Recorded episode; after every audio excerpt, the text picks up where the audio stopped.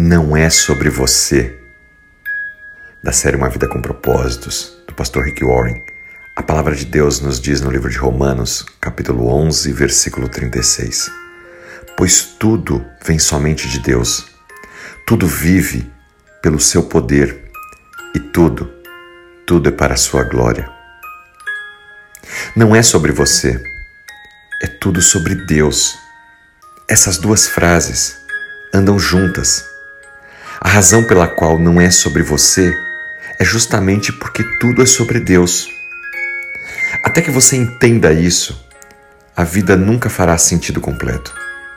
Até que você entenda isso, talvez essa devocional não fará sentido na sua vida. O objetivo das nossas vidas não deve ser somente ter prazer, posses, prestígio, talvez ter popularidade ou poder. Não.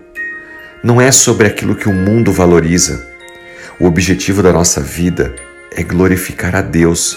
Foi para isso que cada um de nós fomos criados.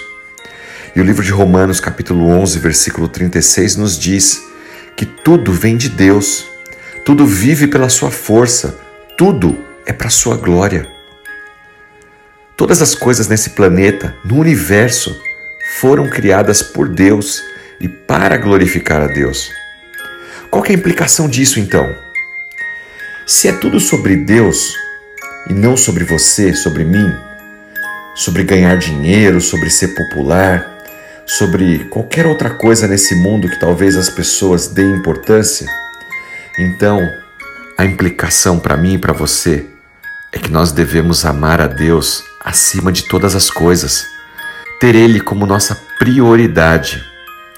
Jesus disse assim: Ame ao Senhor seu Deus de todo o seu coração, alma e mente.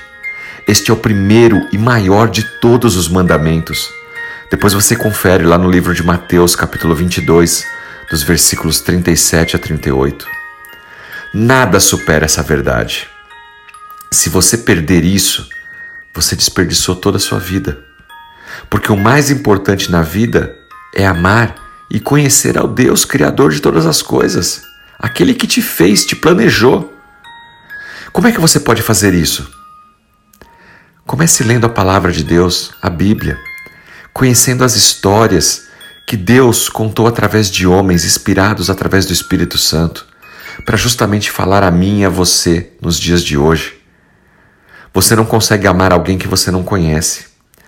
Escolha tempos de qualidade para passar com Deus, através da leitura, da meditação e da oração. É muito bom ouvir essas devocionais diárias, mas não pare por aqui.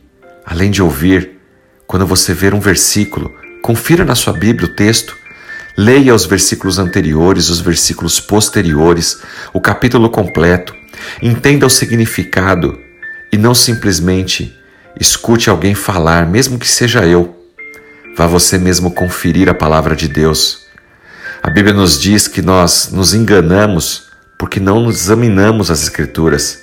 Portanto, examine você mesmo as Escrituras, a Bíblia, e saiba o que Deus quer para a sua vida. Por que Ele nos criou e o tamanho do seu amor para cada um de nós.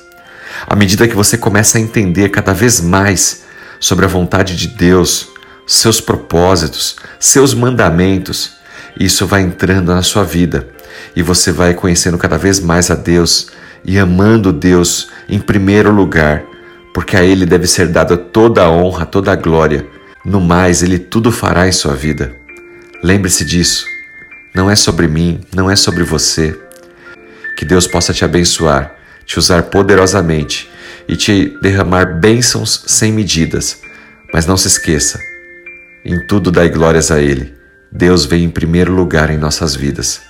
Que Ele mesmo, Deus, te abençoe. Em nome do seu Filho amado Jesus Cristo.